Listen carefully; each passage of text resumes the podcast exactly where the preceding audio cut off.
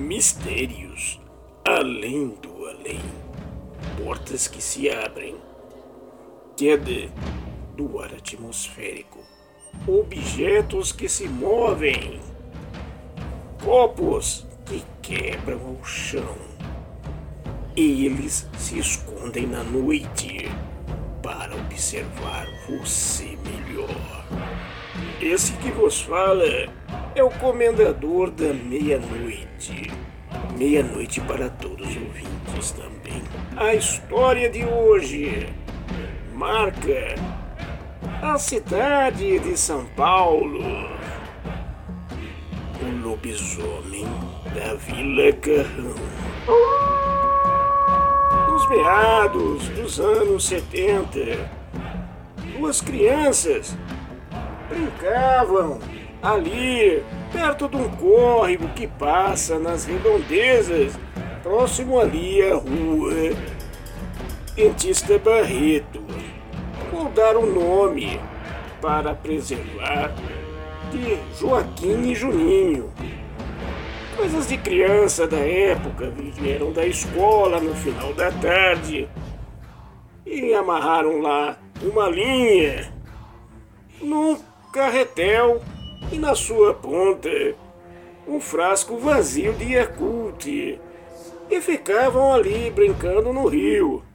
Perto deste rio, preste bem atenção agora nos fatos. Perto deste rio havia uma horta muito grande, uma horta mesmo, hortaliças que serviam não só a região, como também outros lugares da cidade de São Paulo. De repente, um grunhido, um barulho que vinha por trás daquela mata que havia ali também. Quebrou galhos de árvore. E um barulho. Zap! Rapidamente aparece aquela fera. Homem! Um lobisomem! Ele tinha as pernas meia tortas, os braços compridos, os olhos amarelos e cheirava couro no ambiente. Os garotos saíram correndo, gritando, chamando os pais e amigos adentraram nas suas casas e contaram estaticamente para os seus parentes. Vejam só o que eles passaram. Correram muito e tropeçando, correndo aquela rua íngrede, mas chegaram em suas casas. Chegando lá, os parentes e vizinhos pensaram que eles teriam sido vítima algum garoto da escola que veio tirar uma rincha ou coisa pior que o vale, um abusador de crianças na rua. Se muniram de pedaços de pau, desceram, foram até a região do córrego lá.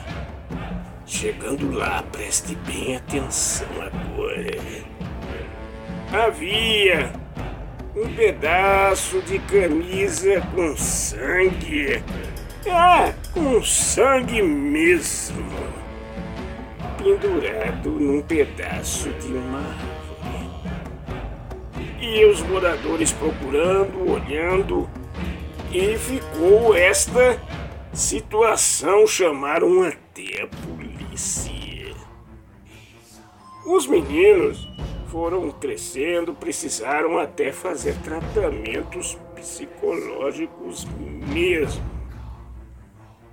Juninho, a família mudou-se dali e até hoje, segundo os meus investigadores paranormais, não se sabe aonde se encontre. Joaquim, este, na região uma seringueira muito grande. E quando é noite de lua cheia, ele sobe lá e fica catatônico olhando para as estrelas. Será que foi vítima da licantropia? Aquela região já tem históricos havia uma quinta do Império. É, do Império de Dom Pedro II na região. E também colonos que lá vendendo chá e plantando chá real para o Império. E será que vem desta época? Mistérios além do além. Relatos verdadeiros. Lobisomem da Vila Carrão. Boa noite para vocês.